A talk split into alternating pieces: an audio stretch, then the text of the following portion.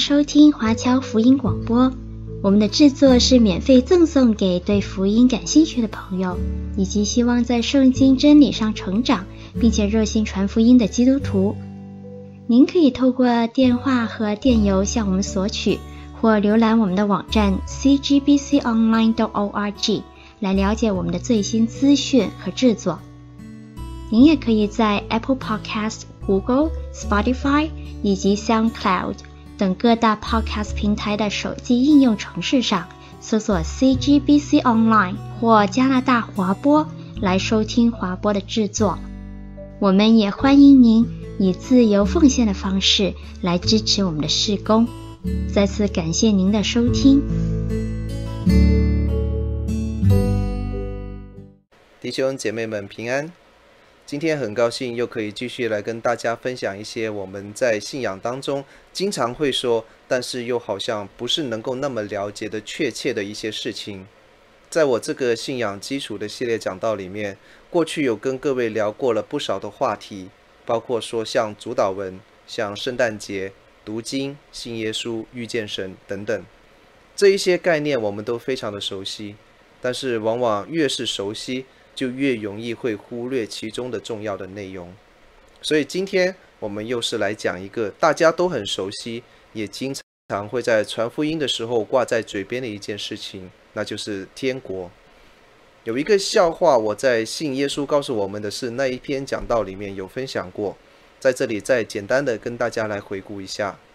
我们知道在台湾南部教会传福音。非常喜欢在路边的一些电线杆或者是民房的墙壁那一种比较容易让人看到的地方来张贴福音信息或者是圣经里面的金句。那大家知道我们在贴传单或者在贴一些信息的告示的时候，最怕的其实不是被人撕掉或者是被城管来罚款，最怕的是当你在贴你的告示的时候，别人也在贴他们的广告。如果他们的广告把你的告示全盖了，那就算了。可是最怕的是他的广告盖在你的告示上面还盖不全，那就会闹出很多的笑话。所以这一个笑话就是有一群弟兄姐妹非常热心的传福音，然后他们在电线杆上面贴上了“信耶稣得永生”这样一个非常热门而且大家都非常熟悉的一个福音信息。他们贴完了以后，别人又看上了这一根电线杆。所以在那上面贴上他们的广告，那人家的广告当然就是一些不是那么基督徒的，而他们经营的就是所谓的跨国婚姻介绍的事业。那简单来说就是越南新娘，而且他们的广告刚好是遮住了我们主内弟兄姐妹的广告一半，所以结果就变成了信耶稣得越南新娘。这是一个很经典的笑话，但是我们现在就说。信耶稣得永生这一句话，我们很多人都会说。不过，得永生到底是要得来干什么的？对于很多没有听过福音，或者是说对基督信仰不是那么了解的人来说，永生就是一个非常虚无缥缈的一件事情，还不如越南新娘来的实际。所以，我们早期一些非常有智慧的弟兄姐妹，用一个比较容易理解的概念来代替说作为信耶稣的结果。那就是信了耶稣就可以上天堂，那这一点在本质上其实是没有问题的，主要是我们要怎么样去理解这一句话，因为理解的方向如果有偏差的时候，那造成的问题可能非常的严重。那当然，我们现在也听到很多的牧者和传道人，他们是花费很大的功夫来告诉弟兄姐妹说，信耶稣并不是单单为了要上天堂。他们这样子做是尝试要用这种观点来扭转一些信徒他们在对信仰冷淡这样子的一个态度。但是无论如何，我们即便在今天的教会里面，如果问到信耶稣最大的好处是什么，那我想估计一半以上的回答都跟上天堂有关。那既然说信耶稣上天堂，或者跟信耶稣得永生，似乎在某个程度上他们是可以画上等号的。那么意思就是说，天堂或者说上天堂，应该就算是基督信仰的核心了吧？那不然的话，我们每天在说它干什么？可是各位又试想一下，猜一下试试看，天堂这两个字在我们的中文圣经当中到底出现过多少次？其实光是我这样子讲的时候，大家可能一下子都想不出来，到底圣经哪里是很确切的用到天堂这两个字。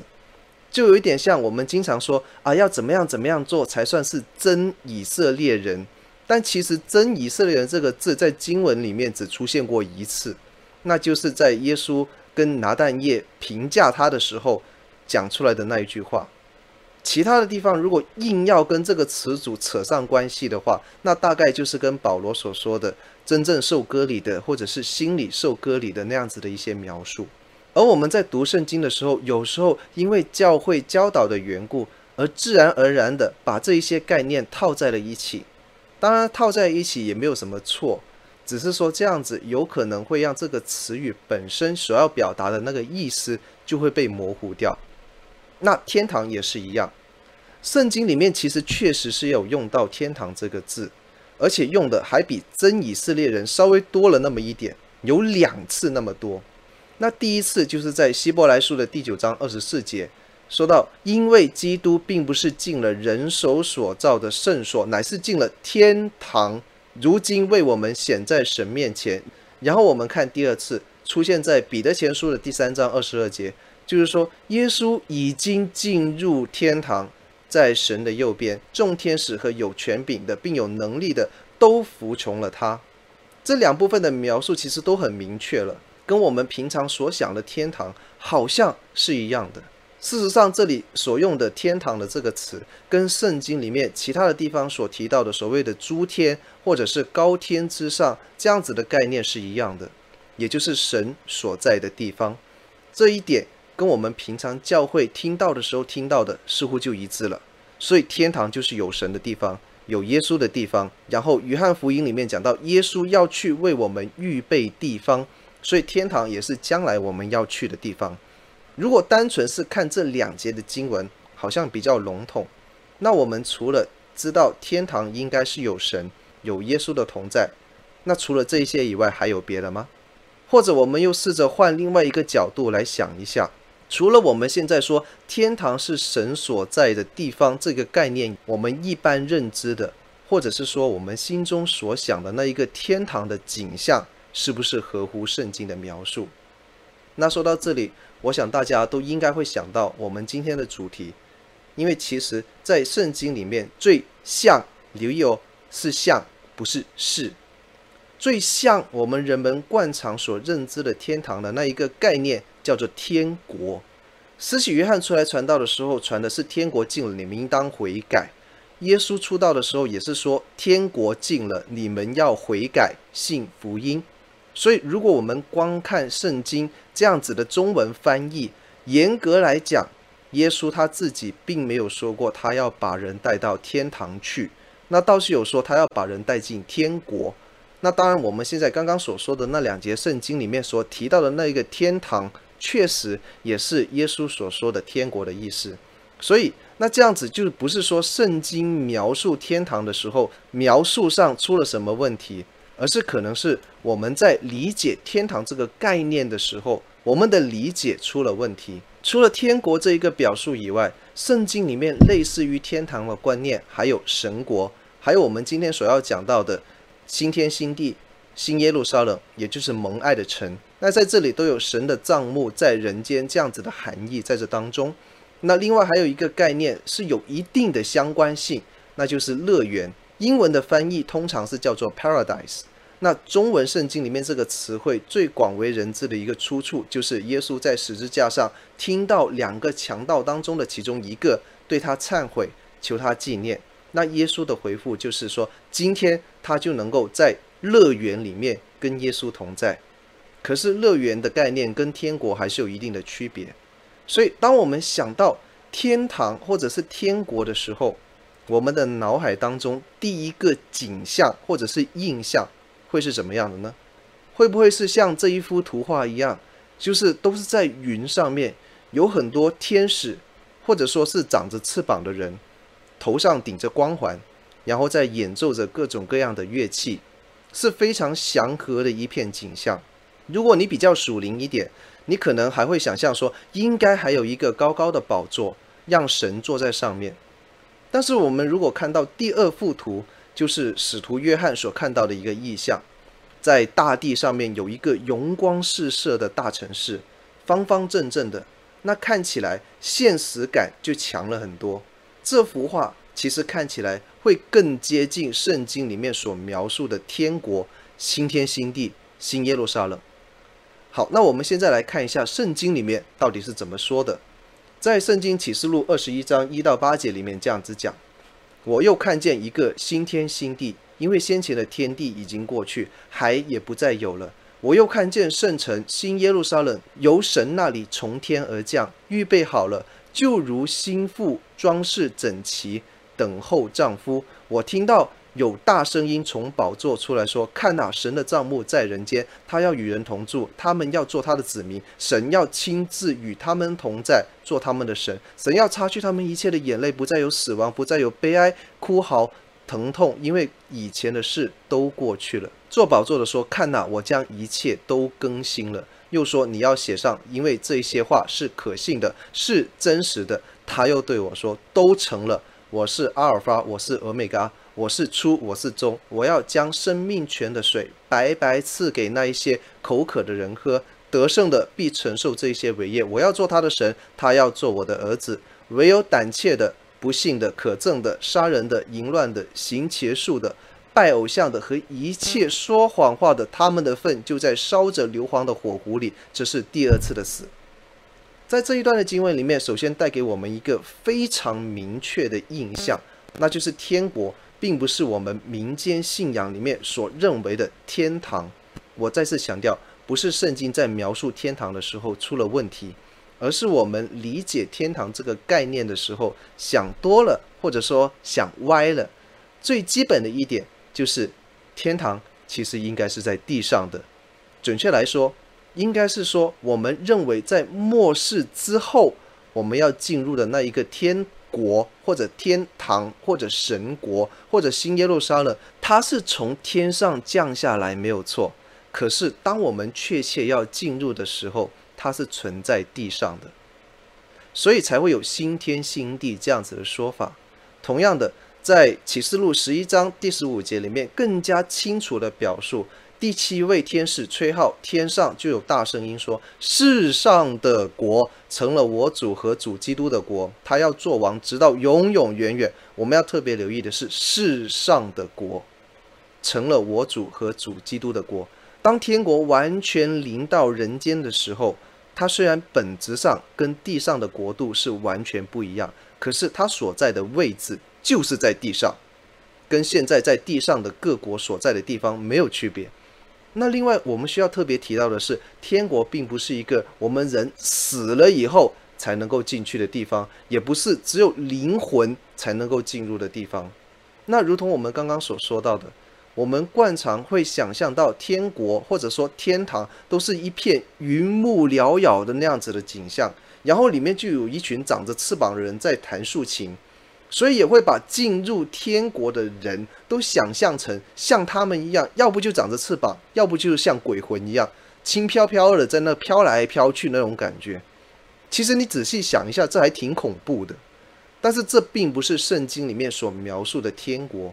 圣经里面并没有说天国里面会有一群天使在一边飘来飘去，一边弹琴的。甚至圣经也没有说天国是要人死了以后才能够进去的。那这一方面，我们在下一部分会讲得更详细。事实上，圣经在讲到人要进入天国的时候，是身体和灵魂一起来进入。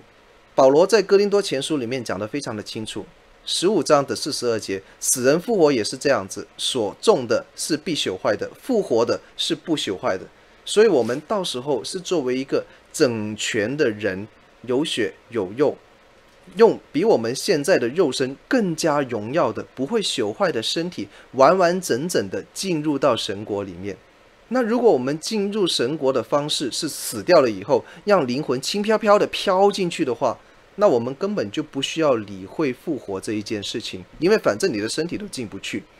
但是保罗花了那么多的篇幅来驳斥那一些声称没有复活的哥林多的信徒。这是非常强调身体的复活，可见其实进入天国跟我们的身体是有非常直接的关系。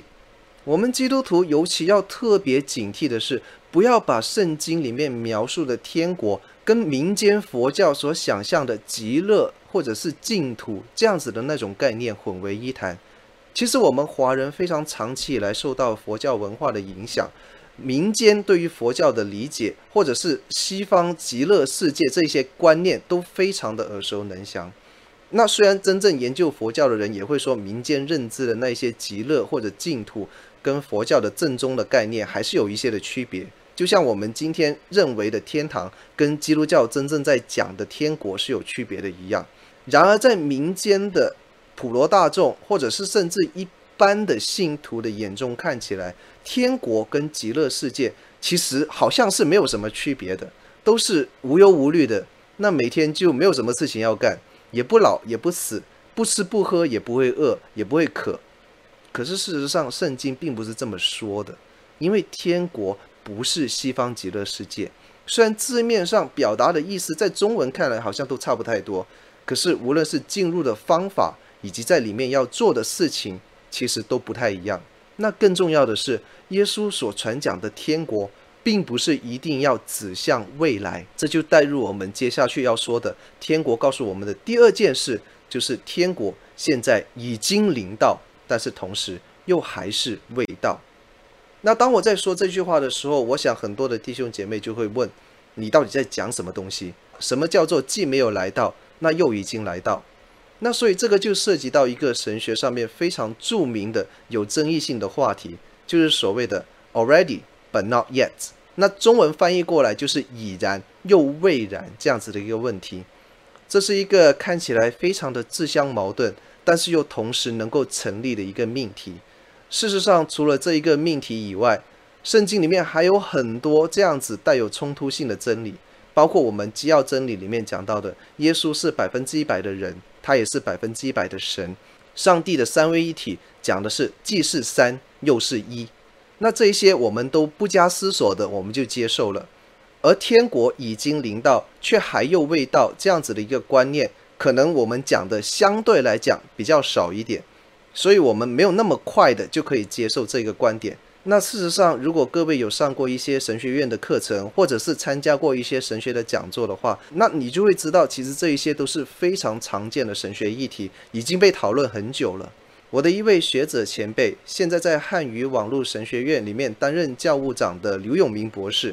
他有一本比较新的著作，就叫做《两极之间：圣经真理的两极性与灵命塑造》。主要在讲的就是这一些互相冲突和矛盾的圣经真理，以及学习和持守这种两极性的真理对我们的灵命成长有什么样的帮助。那我推荐对这个话题有兴趣的弟兄姐妹可以去读一读这一本书。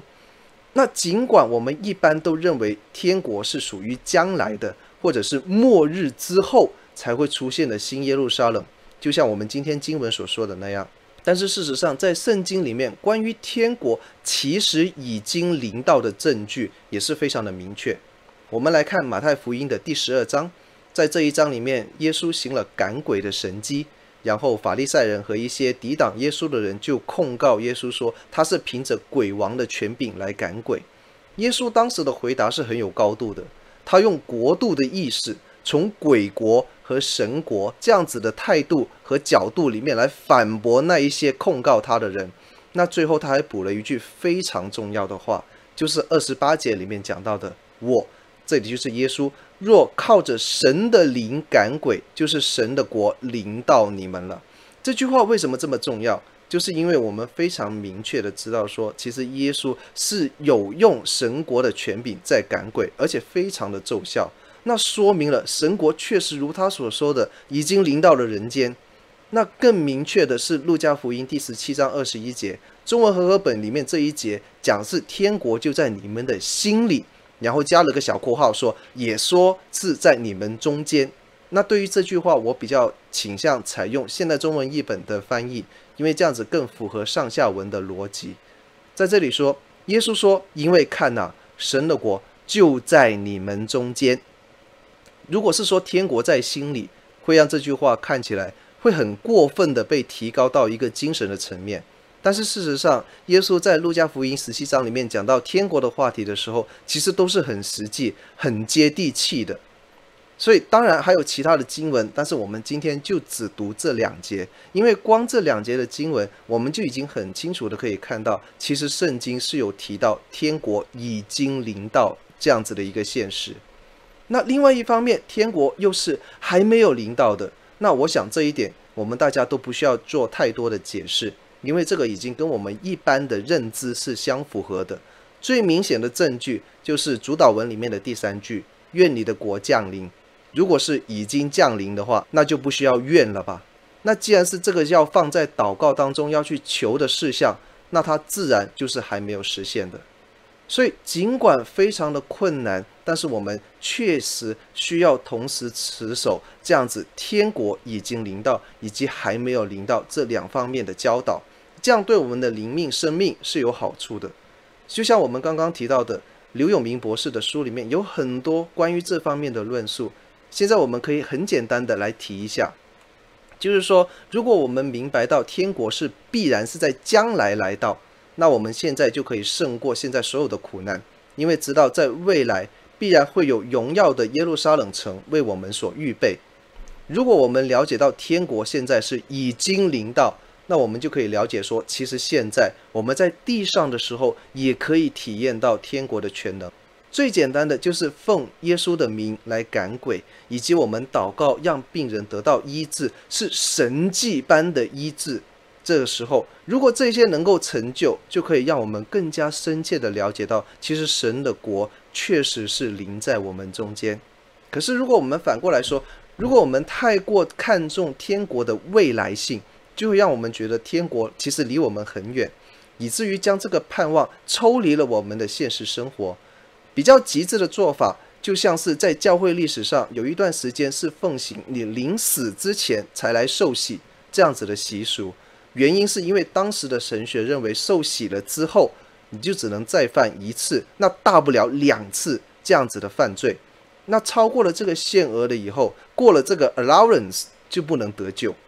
所以最好的方式就是临死前再来受洗。那你受洗了以后，你想犯罪都没有机会了。这样子就可以确保能够拿到天国的门票。那这种做法就导致了有一些人觉得说，我还活着的时候，我就可以随便的花天酒地，随意的去犯罪。临死之前，我再来忏悔、受洗、信耶稣，我还是能够进入到天国。那我可能有一点不客气的说，现在可能有一些基督徒也是抱持着类似的想法，总想着好像天国还很远，我还有。大把的时间来认罪、来悔改，所以现在可以尽情的做各种各样犯罪的事情，以后再来认罪就可以了吗？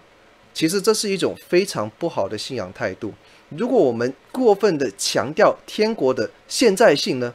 那就像我们前面提到的，像哥林多教会的信徒那样，因为他们有非常多的恩赐，尤其是在灵恩方面的一些得着，他们可以说方言，可能也有神迹。他们在地上的时候就有非常多的恩赐，他们就已经很能够感受到神国的临在，他们似乎能够活在天国的全能当中。那后来甚至他们会出现一个错觉，就是说他觉得自己已经不再需要未来永恒的救赎，因为他们现在在地上的时候就可以与神同在。因此，这一些哥林多的信徒就开始怀疑，他们是不是真的还有必要去思考复活这一件事情。而他们这样子的态度，就遭到了保罗非常严格的批评。那么，刚刚我们也说过了，天国是否已经临到，是一个很有张力的圣经真理。我们不应该倾向任何的一个极端，而忽略了另外一边的教导。虽然很难，我们还是应该同时持守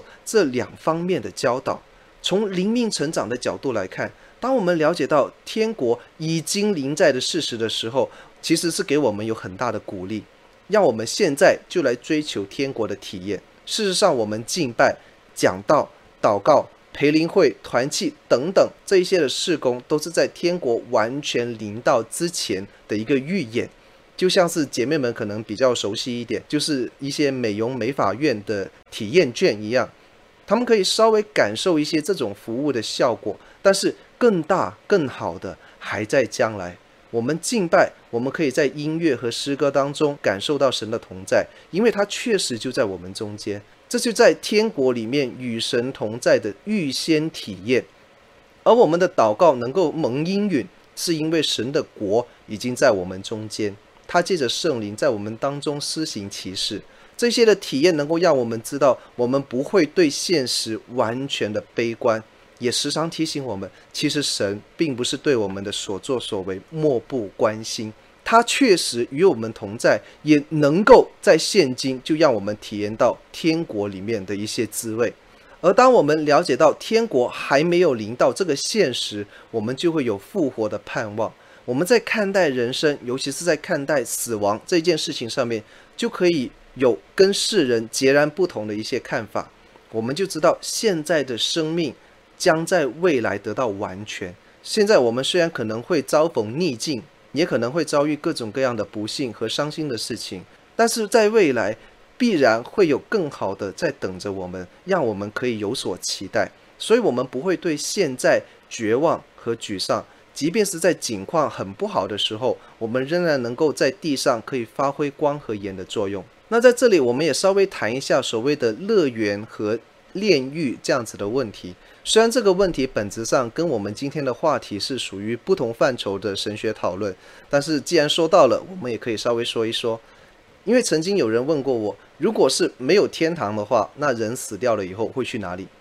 那套入天堂已经临到和还未临到这样子的话题的话，那现在死去的人是马上进入到天国吗？因为你说天国已经临到了吗？还是说要到别的地方？因为天国还没有完全临到嘛？其实这个确实是有不一样的说法。无论天国是已经临到还是还没有临到，基本上教会对这个基督徒今生的肉体死了，灵魂会去到哪里的话题，会有三种说法。那第一种说法就是死后马上与主同在，去到一个我们刚刚所说的叫做乐园的地方，在那里等。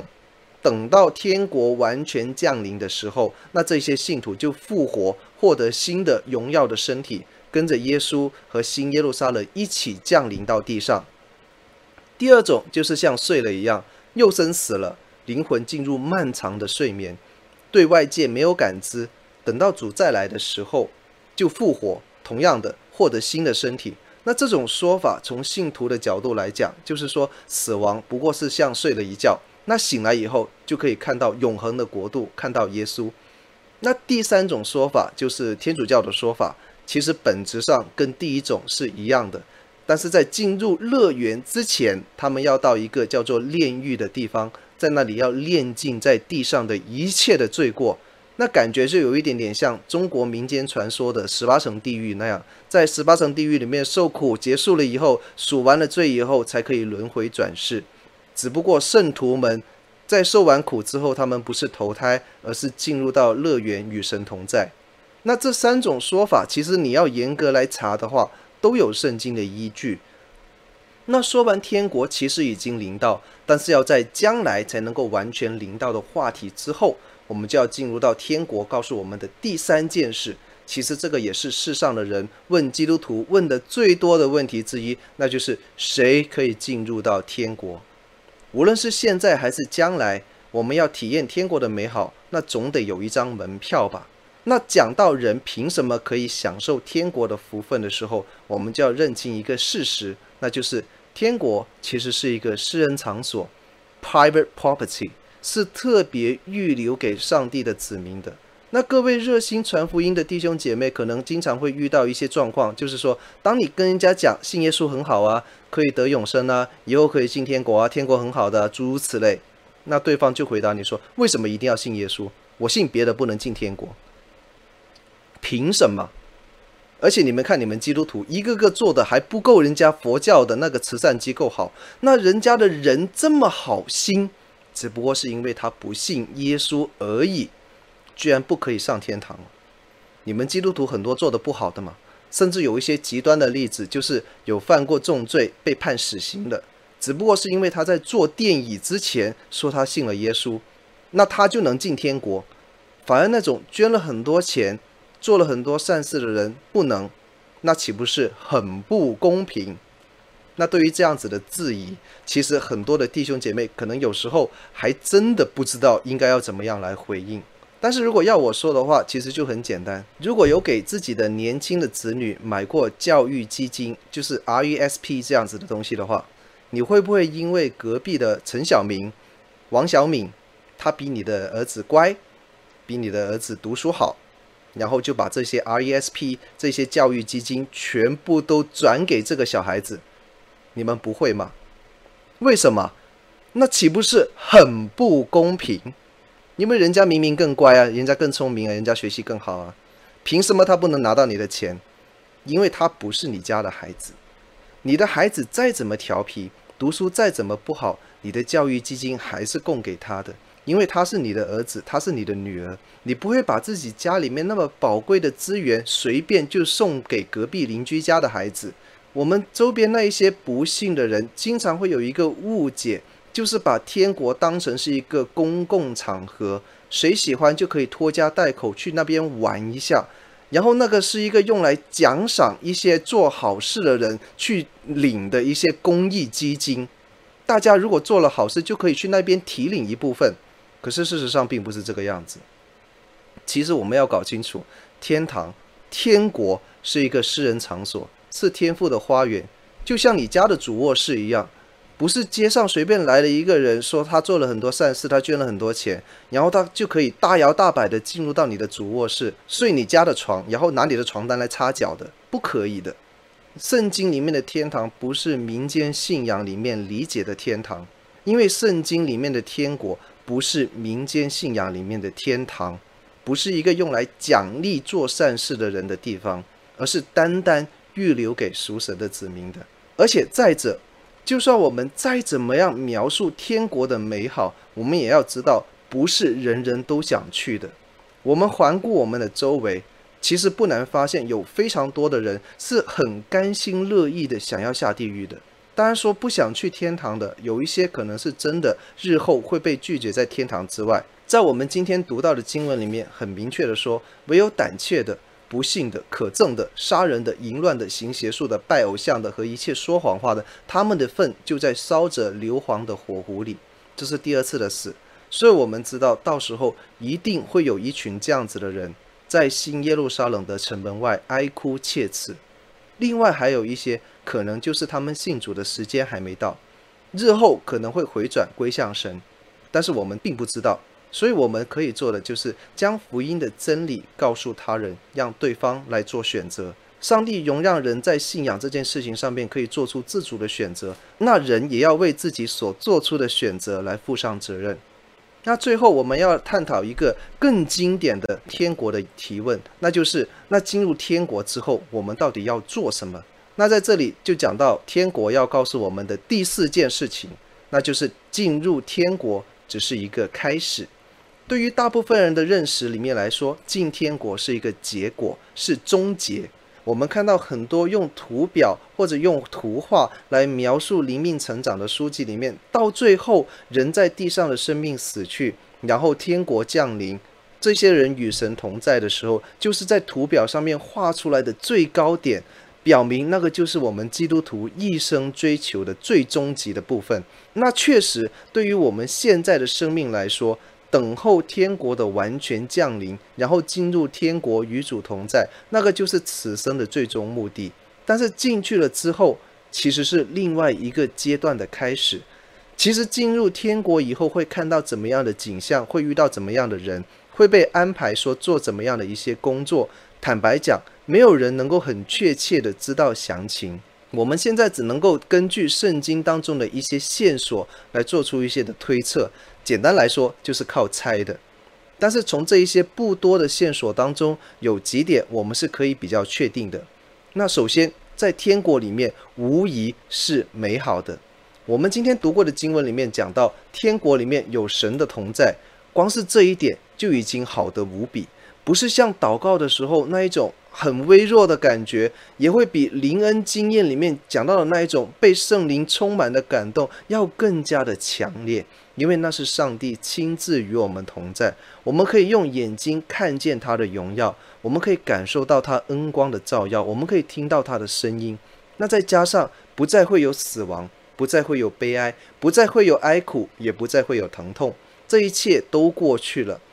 这一些事情可能对一些身体健康或者是生活平顺的弟兄姐妹感觉不太到，可是如果是对一些身体软弱的、有病痛的，或者是在经历着各种各样的困难，无论是心理上还是身体上，还是在人际关系上各种各样的困难，对于这一些弟兄姐妹来讲，这个就是天国最大的安慰，因为在天国里面，这一切搅扰、这一切的纷扰、这一切让你苦不堪言的事情都会过去，与神同在的时候，只会剩下各样的美好。那个，这就是我们非常能够确保的一点。其次，我们也要问，是不是我们就真的没有事情要做？就像台湾话说的“养羊摸呆鸡”，就是闲闲的没事干。那我再一次说，我们华人因为受到佛教文化的影响，所以会觉得天国很无聊。这种想法或多或少也是因为民间对佛教的理解而带到我们的信仰当中。我记得很早之前在香港有拍过一部改编的《西游记》，那个剧情是很荒谬了，但是里面有讲到一个情景，我还蛮印象深刻的，就是孙悟空问唐僧说。啊、我们日后如果要成佛了，我们要干什么？那唐僧就回答他说：“哦，到时候我们什么都不干，我们就每天的拈花微笑。什么叫做拈花微笑？就这样子。”那孙悟空听了以后，没有任何的喜悦可言啊。他当时的反应就是：“那到时候岂不是无聊到发狂？”当然，如果我们深入的研究下去，就会知道，其实佛教的教导也不是真的像电视剧里面讲到的那么简单，那么的无趣。但是这种已经非常广为人知的概念，就很容易会让我们误会说，其实基督信仰里面的天国也是这么的无聊，也是这么的沉闷。然而事实上，在天国里面，我们是有事情要做的。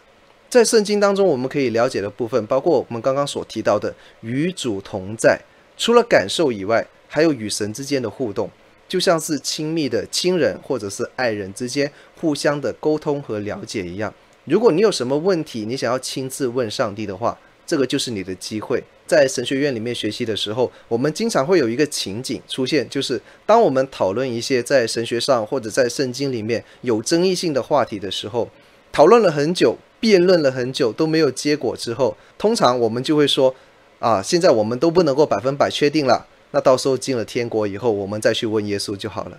那说起来好像是在开玩笑，但是这确实是符合圣经的描述的。那另外，我们就是要侍奉神，包括彼此恩待、彼此的侍奉，包括敬拜，也包括到时候为神做各种各样子的事情。那具体是什么样的事情，其实我们并不知道，我们也不清楚。但是必然会有事情要让你做的，或许是要修房子，或许是要采集生命树的果子，甚至是扫大街，其实这些都有可能。还有就是与神在天国里面一同做王，用王的身份来管理天国。其实这一项跟之前侍奉神是类似的，因为这个涉及到所谓的千年国度的问题。所以在这边我们不会太深入的去讨论。那总括来说，这个就包括管理各种各样的事物，包括在新天新地里面的一切的生物，都要由信徒那一些属神的人一起来管理。那具体要怎么样做，做一些什么事情，怎么样去治理，我们现在还不知道。最重要的是，我们要了解。天国完全临到的时候，我们所有的一切都更新，不是向着一个更无聊、更清静的一个方向来走，而是要向着一个欢乐、热闹，就像婚宴一样子的喜乐之处来迈进。圣经启示录里面用羔羊的婚宴来表达天国的完全临到，也是在告诉我们说，要怀着万分期待的心情，就像是我们在座各位在结婚的时候，都怀抱着进入婚姻的美好的憧憬，来走向新的生活。而不同的是，我们在世俗的婚姻当中，还是会有各种各样的变数，不是每一位夫妻在结婚之后都是王子和公主，从此快乐的生活在一起。婚后可能会有苦有乐，也可能会有哀哭，可能会有痛苦，但是羔羊的婚宴是完全的美好，将来一切都是新的，都是好的无比。所以各位弟兄姐妹，敬请期待，因为新的事将要成就。最后，我们要回顾我们今天所说到的天国，要告诉我们的是，我们要了解天国并不是遥不可及，也不是世俗所误会的那一种极乐世界。从而我们可以对人生和死亡有与众不同的看法，更会不断地追求属灵生命的成长。也要知道，天国并不是一个论功行赏的公益事业，而是专属于上帝子民的私人场所、私人物业。在遇到信仰难题的时候，我们就更知道应该要怎么样去回应。天国的实况是怎么样？其实我们并不能够完全的理解，但是我们可以确定，就必然是好的。无论是在今生还是在未来，天国都是充满新鲜感，绝对不会让你感到无聊。所以，从而让我们在今天、现今每一天的生活里面，都能够活得更加的有盼望。最后，让我们一起来祷告。父神，我们感谢你赐给我们天国的应许。我们知道，在此生，天国是我们最大的追求。求你在我们从过往到将来的生命当中，来帮助我们更多的认识和明白关于天国的事情，让我们可以单单的关注你的荣耀。愿你常与我们同在，带领我们进入你为我们所预备的荣耀美景当中。我们的祷告乃是奉我主耶稣基督的名求，阿门。